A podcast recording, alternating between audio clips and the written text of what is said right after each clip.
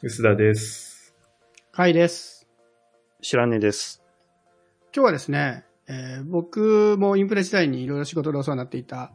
フリーランスライターの白根さんにゲストに来ていただいております。私はあの、フリーランスライターをやってる、えー白根と申します。えっ、と、インプレスには、あのーえっ、と、まあ、薄田さんがインプレスに入った直後あたりに、私入ったんですよね。大体そんな感じだと思います。20年前、20、1999年の、まあ、10月か9月に私はアルバイトで最初入って、最初は、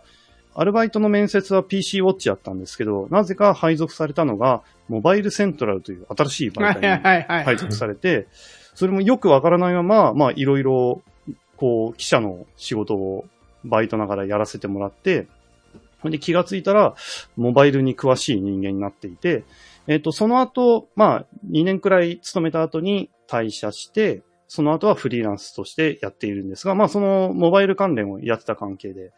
まあ、今でもモバイル関連中心でフリーランスのライターをやっております。あの、モバイルセントラルっていうみんな誰も知らない。実はあーそうかウォッチなのにね、モバイルセントラルの媒体が昔あったわそうですねけですけど。。あの、モバイルセンター、携帯ウォッチの前の前身に当たる媒体で、こう、半年間だけモバイルセントラルっていう名前で、I、iPhone が登場したのも結局、もう、まあ、その後だいぶ経ってからで、日本に来たのが8年ですよね。で、iPhone そのものは2007年かな、ええ多分。まあ、当時は iPhone がこんなに売れて流行るもんだとは思われてなくて、で、まあ、当時は普通にあの、まあ今、ガラケーって呼ばれちゃってるけど、あの、フィーチャーフォン全盛期で、まあ、それまでは、それって i モードでインターネットつながるっていうものだったのが、アプリが入るだの、カメラがちょっとずつ良くなっていくだの、そろそろ進化する余地が、フィーチャーフォンってそろそろ進化しなくなるんだろうなと思ったタイミングで、まあ iPhone 出てきて、私正直、こう、ワンセグあたりで、モバイルの仕事って、モバイルのそのライターの仕事ってどんどんなくなっていくんじゃないかなって、その、おー。フィーチャーフォンの進化って止まって、そうなると、こう、レビューの仕事とかもそんなになくなるんじゃないかなと思ったんですけど、まあ、スマートフォンの時代になってから盛り上がりましたよね。もう、白根さんってでもそもそも、もともと Mac も好きでしたもんね。まあそうですね。その前から Mac はずっと使っていて、あの、Windows と Mac ずっと併用してはいるんですけど、まあ Mac が家になかった時期っていうのはないですよね、基本的に。いやそういう意味ではモバイル系に強い中でも、やっぱり Apple、Mac と iPhone、iPad とかにすごい強いですね。僕のイメージは、あの、あの、白根さんといえば iPhone 片っ端から買って、一台も売売っ払ってない全部手元にあるっていう、強烈なイメージがあるんですけど、未だに続いてます？未だに、まあだいぶもう辛くなってきてるんですけど、未だに全部買ってますし、未だに初代のその日本で発売しなかった iPhone から全部あちゃん 3G と取っといてある。の前か。iPhone。3G の前の、えー無印 iPhone から。まあ、まだ起動するか、最近起動しないですけど。これしかも、あれですよね、すべてっていうのが各世代で1個じゃないですもんね。各世代ね、ミニとかプロとか出てきたら、それも全部1台ずつ押さえてますもんね。えーそれがもうだいぶ辛いですよね。もう去年の代で、こう、4機種になっちゃいましたから。。ね、4機種。僕ね、毎回ね、あの、アップルが iPhone 新機種出して、ラインナップ幅広い時に、ちょっと白根さん思い出しますもん。いや、もう、今年も大変そうだなって。えー大変です。あれは大変です。これ、たくさん持ってていいことって、なんかありました？その、もちろん、少なくはないと思うんですけど、いや、でもやっぱり仕事では、あの、一通り持ってるからこそ、やれる仕事っていうのがたまにあったりして、アクセサリー商品のレビューの依頼とか来た時に、一通り持ってないとああ、できないと。あえて言うなら、プロマックスってアクセサリー商品少ないから持ってなくてもいいかなっていう感じではあるんですけど、まあでも一通り持ってるからこそ比較できるっていうのもあるし、えープロマックスもアクセサリーのレビューには使えないにしても、あの、まあセンサーサイズ大きいロー画像とかを試すとなると、やっぱり実機がないとなかなか借りてやるっていうのも難しい話もあったりするんで。そうですね。まあ一通りやっぱ持っておいてよかったなと思うことはあるんですけど、まあ、それにしても、うん1台10万の世界ですからね、辛いっすね。ね。ちなみに、前回で去年出た最新の iPhone の中で、一番メインで使ってるのってどれですか？あ、私がメイン使ってるのはミニですね。ミニなんだ。ええあの、小さい iPhone、携帯もそうですけど、片手で使うっていうのにこだわりというか、まあ、片手で使いたいという強い思いがあるもんで、うんうん。あのーミニだと結構片手で使って上の方まで指が届くんですよ。今のスマートフォンって Android 含めてですけど、結構上まで指届かないじゃないですか。うん。なんかその中でで久しぶりにこう小さいのが使えるっていうので、今ミニをメインで使ってて、まあ今年もミニ相当の小さいの出たら、まあ引き続きミニサイズを使いたいかなと思い思うぐらいですね。でもなんか厳しそうですね。なんかすごい評判悪いですもんね。市場の評判というか売れ方で言うと。まあ売れてないですよね。うん。まあまあ今年は後継機種出る可能性高いですけど、売れ行き次第では、アップルって結構小さいモデルって後継機種出さない。もしくは出すにしてもちょっと間が空くとかいうこと結構あるんで、あの iPad mini なんかも結構、あの、間が空きましたからね、前のモデルまあ確かに。そういうパターンに入っちゃうかもしれないと思うとちょっと悲しいなと思いつつも、でもやっぱりミニの小ささっていうのは魅力なんで、ちょっとみんなもうちょっとミニの魅力に気づいてくれよって個人的には思うんですけどねい。や、わかります。僕もね、最近 iPhone SE2 買ったんですよ。おーやっぱちっちゃいのいいですよね。その1個前がだいぶ古くて、7プラス使ってたんで。セブンプラスもまだ普通に動くってそうそう、全然動くんですよ。し、あの、セブンって結構私の中で名機で iPhone の中でも、おいい話になってきた。特に無印のセブンは、あのサイズの iPhone の中ではかなり軽い方なんですよ。うんうん。あれって後の、セブンの後の8とか SE って裏面がガラスになって、その時にちょっと重たくなってるんですよ。セブンは軽いし、フェリカも入ってるし、で、その、そこそこ、こう CPU の世代的にも悪くないとこなんで、結構あれは長く使えると思うし、まあ名機だったなと。そうですよね。ついこの間、WWDC っていうアップルのね、あはいはいはい開発者向けイベントでも、新しい iOS の発表があって、ね iPhone 6S 以降 6S 以降でアップデート。あれ、結局、えっと、今 iOS って13から対応機種をこう変えてないんですよね。6S 以降にして、あれ6と 6S の間とあれ何が違ったんだっけかな？なんかあの、メモリーサイズ、システムメモリのサイズかなんかで、あの 6S 以降は結構余裕がある作りだったみたいで、結構そこは長生きしてますよね。なんか 6S の粘り方すごいですよね。いやー、まあそこまで粘るとは、だって 6S って発売が、えっと、2015年。2015年っすよ。すごいな、6年前。6S からメモリが2ギガになってるんですね。うーん。メモリなんだ、ポイントは。多分、ここの差はメモリですね。で、その前に足切りを食らった時が、32ビットの CPU が、まあ、足切り食らったことがあったりして、足切りのパターンがありますけど、まあ、2ギガの iPhone は長持ちしますね。いや、でも、じ現実問題、6S 使ってる人何人いるんだろうって気はちょっとしますけどね。今ね。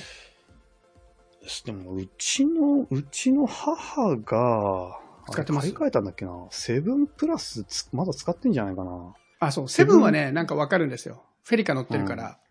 6S だといい加減買い替えてくれよって思うくらいの気は。しますよね。ええもう。まあ対応できちゃううからするんでしょうけど。まあでもね、フェリカないと結構きついから、やっぱセブン以降な感じはありますけどね。そういう意味では、ちょっとさっき名前出しましたけど、WWDC っていうね、毎年この時期にあるアップルの開発者向けイベントがありまして、いろいろ新製品は出なかったんですけど、新しい OS の話とかアップデートの話がいっぱい出まして、かなり話題がね、いっぱいあるんで、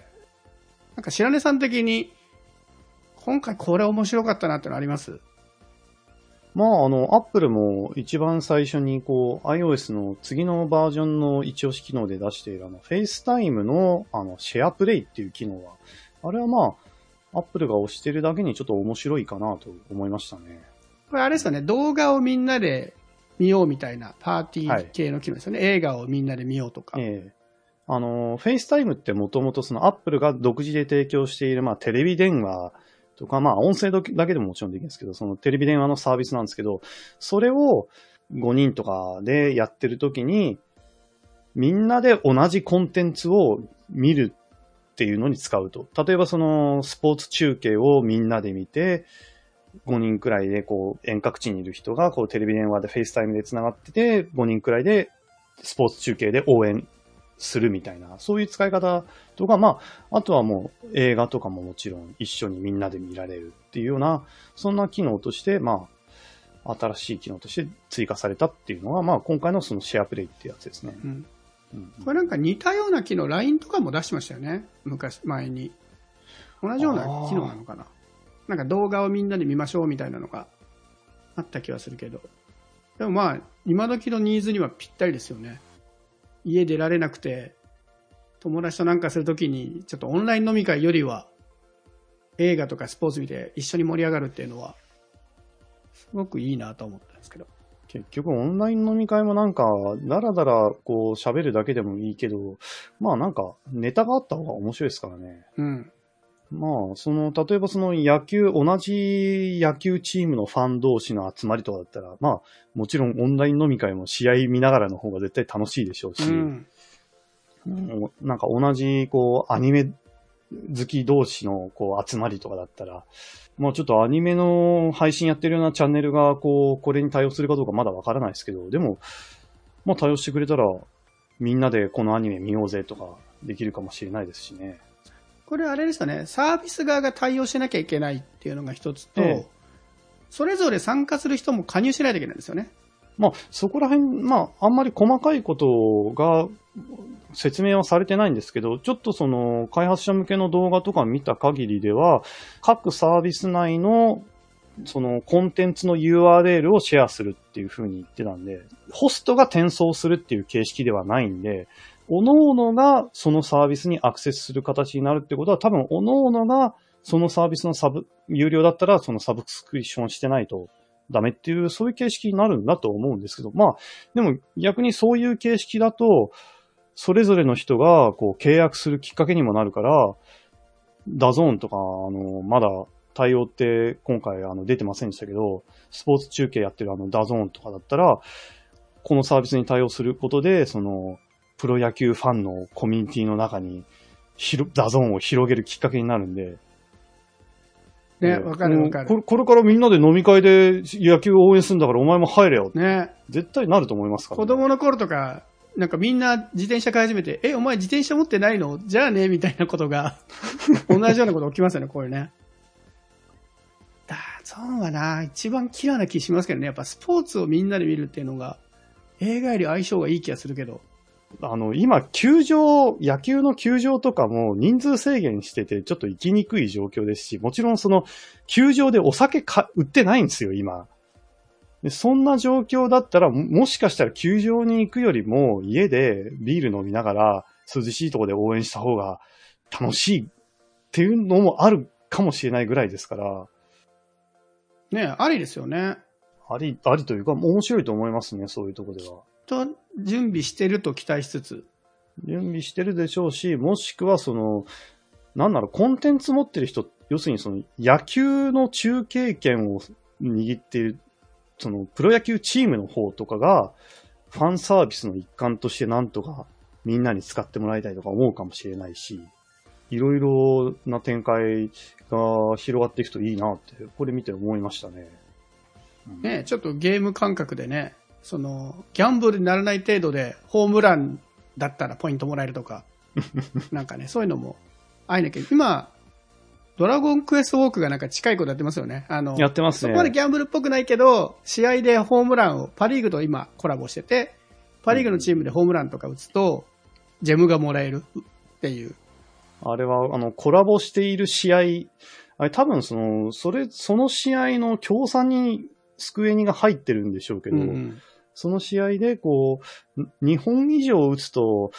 あれが福引券10回100分とか。枚とかしませんでしたから、確か。10, 10, 10連1回ってことですよね。こう、残るコラボ試合が、えーっと、今週末のベイスターズと、えーっと、日ハムの、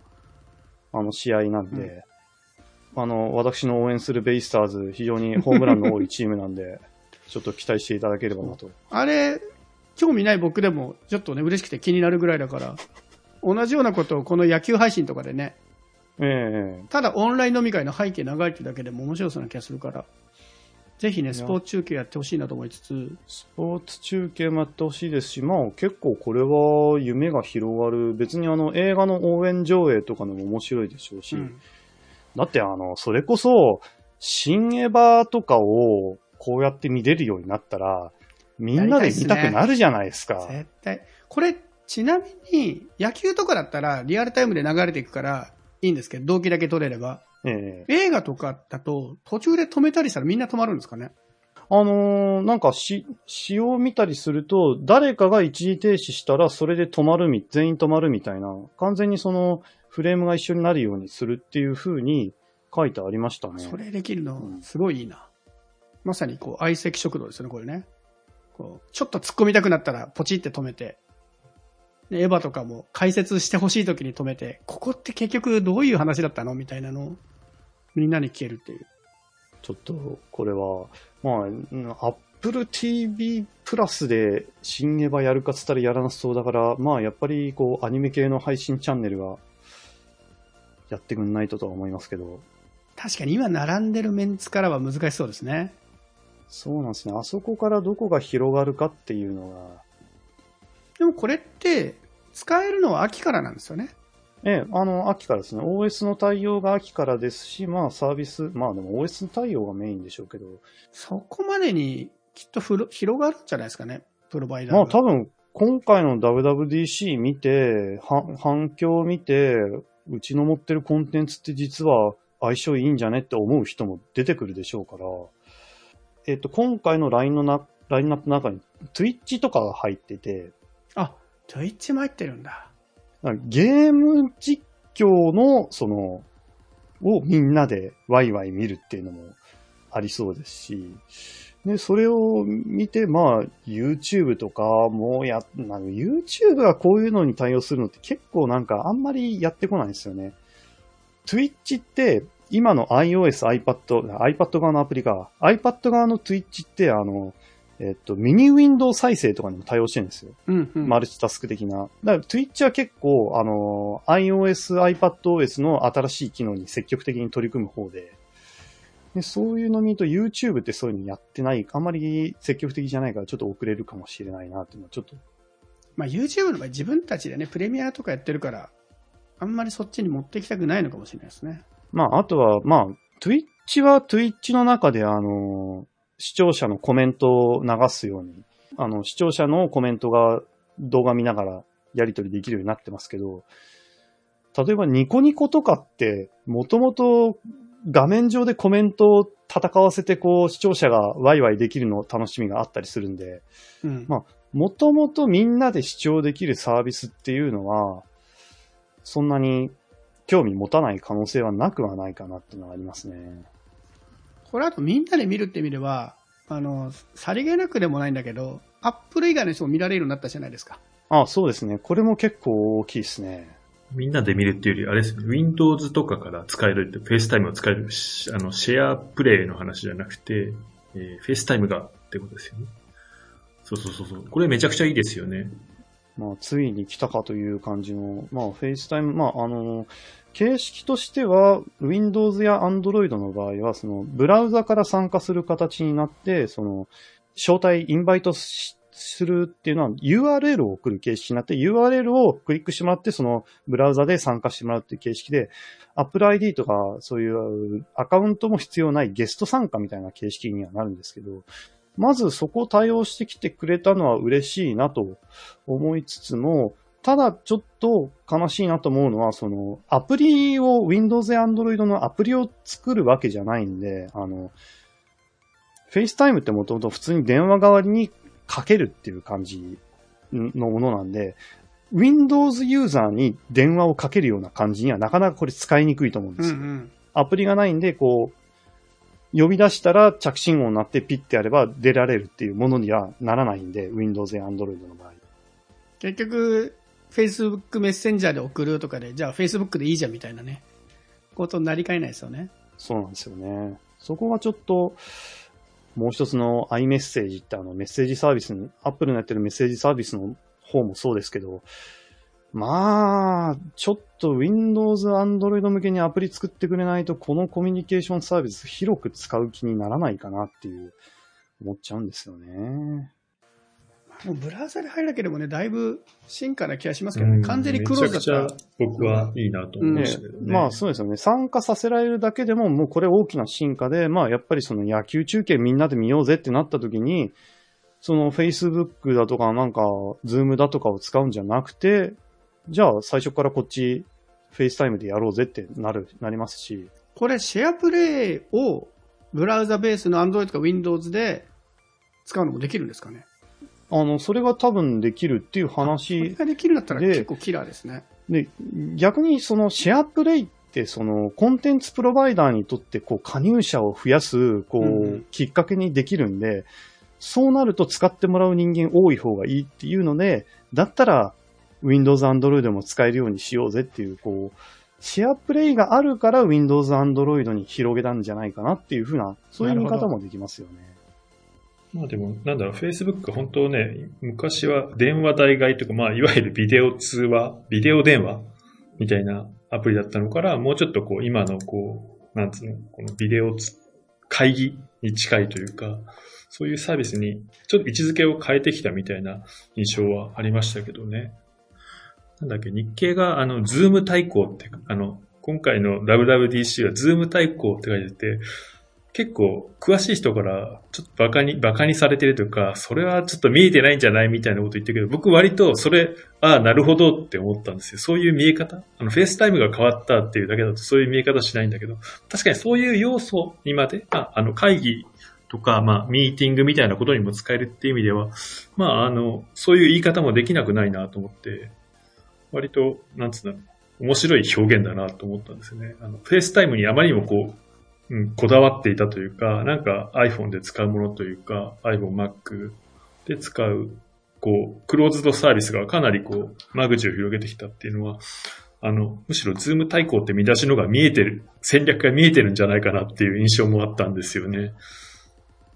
その、ズームがビデオ会議ってだけ見ちゃうとそうん対抗できないと思仕事って。いう意味だと、ちょっと違うなと思うんですけど、個人をつつなげるためにそういう人って、そういう用途、ズームが担ってるような用途を取っていくっていうのは、結構、ああ、なるほどって思いましたね。そう。で、僕の周りでもやっぱズームは仕事でももちろん使うけど、まあオンライン飲み会みたいなのはやっぱちょこちょこズーム使われてるんですよ。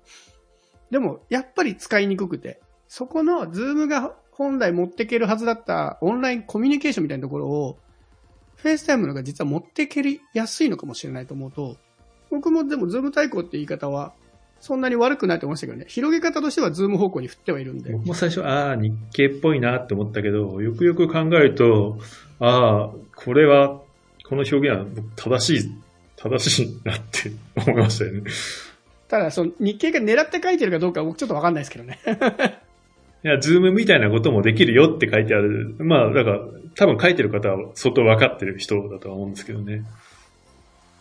で今までさ、 FaceTime で、うん、 FaceTime で飲み会しようぜって、まあならないですよね。もう、全員 Apple デバイス持ってないとダメですからね。そうですよね。そうでもこれならなりますよね。しかも、無料だし、うんズームって地味にお金かかってるんで、結構僕の場合だと無料アカウントって40分しか使えないんですよね。で40分を何度も渡り歩くみたいなことやってるんですけど、それもなくなるし、でそこにこの SharePlay があると、ね他のサービス変えりもメリットあるし、飲み会だけど関係ないけど、こんな映像を見ながらみたいな。ので、まあ、まあ気軽に使うんだったら無料で使えるサービスでなんかこう、お気楽なコンテンツ流してくれると、流せると、まあありがたいんですけど、まあでも、うん、これ飲み会、秋以降の飲み会で実際に使ってみて、ちょっと体験してみたいですよね。面白いかどうか。ね、とりあえず、新エヴァはやりたい、これで。新エヴァは、こう、まあ、みんな一時停止しまくって進まないかもしれないですけどね。そうそうそう。多分ね、倍じゃ済まないぐらいみんな一時停止して、本編より喋りますよね、きっとね。それも含めてやってみたい。いやーまあそうか、秋ぐらい。まあでも秋だとまだ、まだ配信は始まってないかな、新エヴァは。いやでもどうだろう。映画が今ラストラン、ちょっとね、話題それちゃいますけど、一応新エヴァの最後の特典と言われている小冊子、36ページの小冊子が6月12日から配られるので、そっから1ヶ月配ったとして7月だから、 FaceTime のアップデートより前に配信とかブルーレイは出そうな気はしますけどね。まあ早く、うんこの人気だと早くブルーレイなり配信なりでゆっくり一時停止しながら見させてくれようと思いつつ、まあでも早速、早速新エヴァ、あの、えっと、バージョン違いになってるんですよね、もあ、そうそうそう。う。うん今度の週末6月12日からちょっとバージョンあ上がってれさあ、絶対カット違いをこう、ね、ここがとか探す人のために やってますね。非常にねね、正しいというか、いや、でも、あの、素のバージョンが結局、こう、こん、あの、商品化、円盤にならないでしょうから、素のバージョンの映像、えあの、絵っていうのは、まあ、盗撮でもししない限り残らないはずっていう。もうでも記憶力勝負でしょ絶対ブルーレイの特典にはつくんじゃないですか。あの、あるいはもう0.00と 0. 点あ、違う、1.00と1.01が別ディスクになってる。こう、プラス5000円みたいな。あーでもそうか。豪そうですね。数パターンぐらい入ってそうですね。それはあるかもこ。れ何回でもできますよね。これ、ちなみにね、あの、この配信、というか6月12日のアップデートに合わせて、カラーの人たちが YouTube で座談会やってて、なんでこんなことしてるのかみたいなことを説明してたんですけど、基本的には映画終わった後、DVD とかブルーレイするために、毎回アップデートしてて、エヴァンゲリオンは。で、今回はいろいろあって、いつもより遅れちゃっているので、制作が進んじゃったから、この時点でもうちょっとできちゃったと。その DVD、ブルーレイ向けてのアップデートが。だったら流すっていう建前っぽいですよ。あそうですよね。公開延期しまくってて、うん、絶対あれ延期してる期間に作り込んでるだろうっていう、なんか、あの人たちいつも作り込んでるからなっていう感じがしてましたけど、本当に、そんな、そんな感じなんですね。ね、ちょっと後半若干エヴァの話になっちゃいましたけど、ちなみにもうエヴァついでで言っちゃいますけど、そのね、YouTube で流れてるカラーの座談会が、裏話としてめちゃくちゃ面白いので、興味は、映画見てなくてもいいかもしれない。要は、延期されたことによって、パンフレット配れなくなりましたみたいな、シール配れないとかあるじゃないですか。じゃあそのシールってどうすんの？倉庫どんくらい保管するの？トラック何台分ですかみたいな 裏話が赤裸々に語られてて、もうすぐ雨でこのままだと湿気がやばいから倉庫変えないとまずいですみたいな。なんかね、そういう裏話好きな人、僕、裏話系では割とトップクラスに面白かったです。エヴァンの中で。というので、ちょっとリンク入れとくんで、それもぜひ。結構赤裸々でしたね。あの、岡田敏夫について本当にやめてくださいって言ってました。解説するのはいいけど、お金取るのはどうかと思うよみたいなことを言っててね、面白いんですけど。まあちょっと余談が過ぎましたが、あ WWDC の見どころは今回、まあ、フェイスタイムがまず一つ面白かったなっていうのと、iPad で言うと、ホーム画面とマルチタスクの、こう、デザインとか使い勝手が変わってますけど、でもホーム画面に、こう、ウィジェットす普通に配置できるようになったりとか、アップライブラリ追加されましたって、この二つって、去年の iOS で追加されたのをようやく iPadOS に追加したんじゃん。去年やれよって、まあ、突っ込みたくなるポイントですけど、まあ、そこはまあまあ、しょうがないと思いつつ、あとは個人的に Mac ユーザーとしては、あの、サファリがデザイン新しくなるのは、あれがちょっと使ってみたいですね、早く。何が新しくなるんですか？まあ、あの、デザイン、まずデザインが変わって、あの、タブバーとこうアドレスバーが同じ列、あの、列になって、ちょっとコンパクトになるっていうのはあるんですけど、一つの目玉機能としてタブグループって言って、複数のタブをまとめて保存しておいて、まあ一時的に閉じておいたりとか、後で一気に開くとか、そのタブグループごと人と共有するとか、そういうことができるようになるんで。ああ、なるほど。そういうことなんだ。えあれが、私、あの、仕事も、まあ、仕事でも Mac 使ってますけど、仕事中でも、こう、タブに、あの、ゲームの攻略ページとか開きっぱなしなんですよ。うんいや、閉じろって話なんですけど、うん わかる。ドラクエ。エウォークのこう、やつが開きっぱなしで、なってたりするんで、そういうのを、まあ仕事中に閉じられるようになるんで、これからは。うんまあこれからというか、その、次の MacOS から。と、それは個人的に早く使いたいやつですね。用途ごとにブラウザのこうタブを選ぶだけでこう出てくるみたいなイメージなんですかね。ブックマークのリストに近い、なんかセットに近い感じになそんなようなな見え方なんですかね。まあその UI をちょっといじったみたいな感じなのかな。ええただ、えっと、サファリってブックマーク以外にも、あの、リーディングリストっていう、まあ、ブックマークじゃないけど、そのページを一時的に仮止めしとくみたいなやつがあって、それにも近いのかもしれないし、でも違うものとして扱われてるから、まあ、オフライン機能はないのかなとかなんか、ちょっとそこら辺はどうなるかまだわからないところはありつつも、とりあえずその、個人的にはゲーム関連とか、ショッピング関連とかをちょっと分離して閉じておきたいと思う時が多いんで。あとこれ地味に閉じておけるならば、なんかメモリ少ない Mac でも使いやすくなるかなとは思うとこあるんですけどね。あ、閉じておけてもメモリも使わないようにできる。そういうこと、まあ、そこら辺細かいところはまだ、ちょっと今の段階では細かいこう仕様のやつが多分 WWDC ってあの動画たくさん公開されてるんですけど、全部見ればどっかで言ってんでしょうけど、なるほど。探すのはめんどくさい。まあ、秋のリリースをお楽しみにみたいな感じですかね。まあ、ちょこちょこニュースとかで出てきそうですけど、レビューね来月にはあのパブリックベータ出るんで、それを入れる勇気があれば、まあ、私の場合は、あの、iPhone は一通り持ってるし、iPad も何枚か余ってんで、パブリックでベータは試すとは思うんですけど、試すけど、あれは、こう、記事にしちゃいけないっていう建前はありつつな話なんですけど、最近なんかちょっと緩んでる感じはありますけど。まあ、緩んでる感じですよね。まあまあ、あの、記事にしちゃうかもしれないんですけど、でもまあ、どっちにしろ、その余ってる、うちは余ってる iPad とか iPhone に入れて、あの、結局 OS 出た直後に、その、仕事で新しい OS 対応の書籍だとか、もちろん Web の記事だとかやらなきゃいけないんで、事前にこう予習をさせていただいてっていうのはありますね。あるんで、それで試すんですが、まあ、サファリに関しては Mac、メインの Mac1 台だけだから、ベータ版を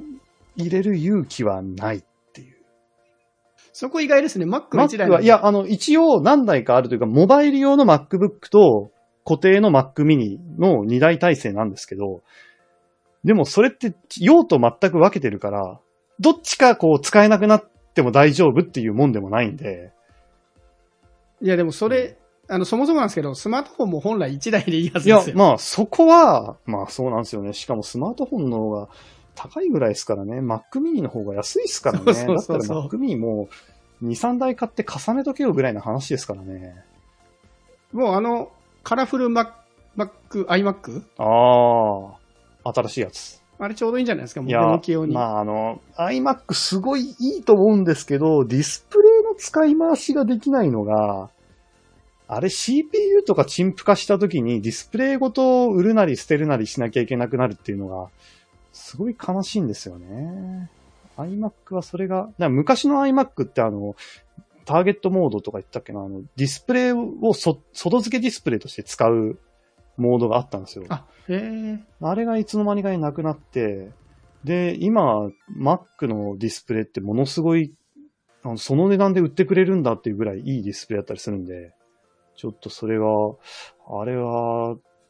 お値段安いかもしれない。ディスプレイの割にお値段安いと思うけど、買った後、う ん長く使えないのがちょっと悔しいなっていう。なるほどね。いやーその視点はなかった。Mac のディスプレイって結構解像度特殊で、元々の UI の解像度の2倍になるようにちゃんと作っててくれてて、24インチのあの iMac クって、あの、解像度が 4.5K なんですよね。すごい中途半端な 4480×2520 っていう解像度で、で、表示はその、半分相当の表示をこう、細か、あの、レチナというか、あの、高解像度に文字とかすごい細かく表示してくれるっていうやつやってるんですけど、あの解ディスプレイって、売ってないですからね、あの解像度で。Mac ユーザー的には、あの解像度のディスプレイ欲しいなと思うけど、iMac でしか。もしくは、あの、Apple の売っている、とてつもなくお値段お高いディスプレイ、プロディスプレイっていうのがありますけど、あれ買うしかないと。あれは買えないですけど、なかなか。WWDC で、まあ個人的に面白いなと思ったのは、いや、すごい細かい、えー機能、 Quick Note とか、ちょっと面白いなと思いましたよね。その、あの、 Quick Note って何ですか？僕気づいてないから。えっと、iPad と Mac に追加された機能なんですけど、こう、例えば iPad だと画面のす右下からこうスワイプするとメモ用のミニウィンドウが立ち上がって、まあそこにあの手書きとかでメモが取れるっていう機能なんですけど、これ面白いのは、あのミニウィンドウで立ち上がるから、その下にあるアプリとの連携がある程度できていて、例えばそのブラウザを立ち上げてるときにそのクイックメモでメモを取ると、そのブラウザで開いてるページの URL とかが、まあ、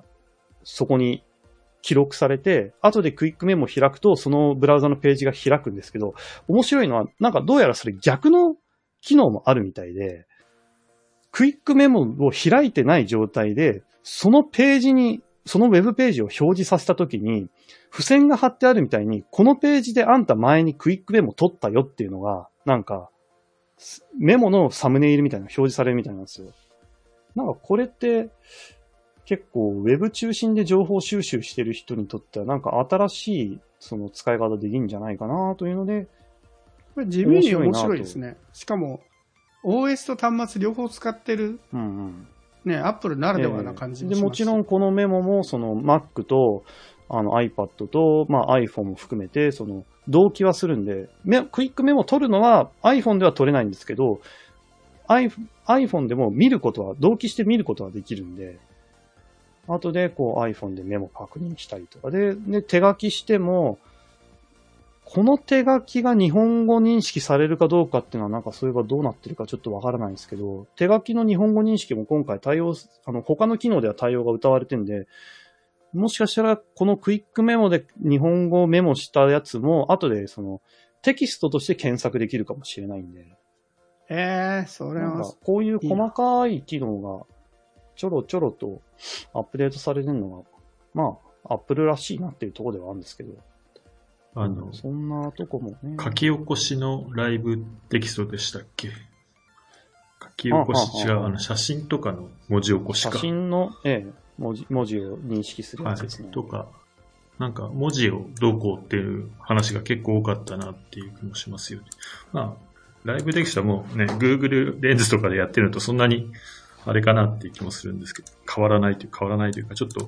遅れてんじゃねって気もするんですけど。まあちょっと後追いに近い形の上に、あの写真のテキスト認識が、あれが日本語対応は出てないまだなんですよね。今回日本語対応がしてないが結構多かったのも、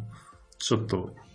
なんだろう。いやでも割といつも、そうでしたっけ、いつもおまくにありますよ。うんお前の国ではおまくにねなーってありますよ。マップとかもね、まあマップはしょうがないかなって気もしますけど。まあ手書きに関しても今回日本語対応しましたけど、まあ割とちょっとは日本語今回は後回しに、手書きは後回しになってて、先に英語の次に、あの中国語は先に手書き対応したりしましたもんね。まあ、そうなんだ。まあ、そりゃそうか。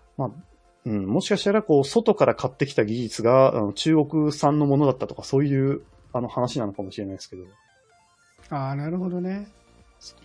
いや、まあ、なんだかんだで細かいとこ見ていくと、その、例えばその iPad だけでアプリ作れるようになりますみたいな話とか、ああ、そうですね。えーうん細かい、あの、あと、Mac のマウスとキーボードがそのまま I 隣に置いてる iPad で使えるみたいな話ユニとか。バーサルコントロールでしたっけ、ええこれめちゃくちゃいい良さそうですよね。まあ、面白いというか、まあ、もともと、その、Mac と iPad とか一通り使ってる人間からすると、一緒に使ってるとめちゃくちゃ便利なんですよ、もともと。あの、すぐになんかこっちの、こっちで開いてる、あの、ファイルを Mac でも開きたいって思、iPad で開いてるファイルを Mac でも開きたいって思った時って、iPad で開い、あの、そのアプリを表示してると、近くにある Mac の、こう、ドックバーに、の一番左側に、その開いているファイルとか、ウェブページが出るんですよ。左側じゃないな、右側か。なんかすごい伝わりにくいんですけど、例えば iPad で、あの、ある商品のウェブページを見ているとき、このページ Mac で見たいなって思ったときに、Mac のドックバーっていうそのアプリをこうスイッチするバーのところを見ると、その中に一つその近くの iPad でこのページ開いてますっていうアイコンが出てて、そこタップするともう同じページが Mac ですぐ開くっていうのがあって、もともと連携はめちゃくちゃできるんで、まあファイルもあの AirPlay、AirPlay じゃない、あの、エアドロップ。エアドロップですぐに転送もできますし、もともとこう連携機能ってめちゃくちゃ便利で、それがここまで来るんだっていうドラッグドロップなんだっていうのは、まあ、今どんどん進んでいくなっていう思いましたね。ちょっとね、そのあたりぜひ WWDC の記事ってね、どうしても速報性が高いんで、ざーっという、ざーっと書くみたいな感じになりがちなので、ちょっといろいろ白根さんには試していただいて、重厚長大なレビューや書籍をね、お願いしたいと思います。まあ、そうですね。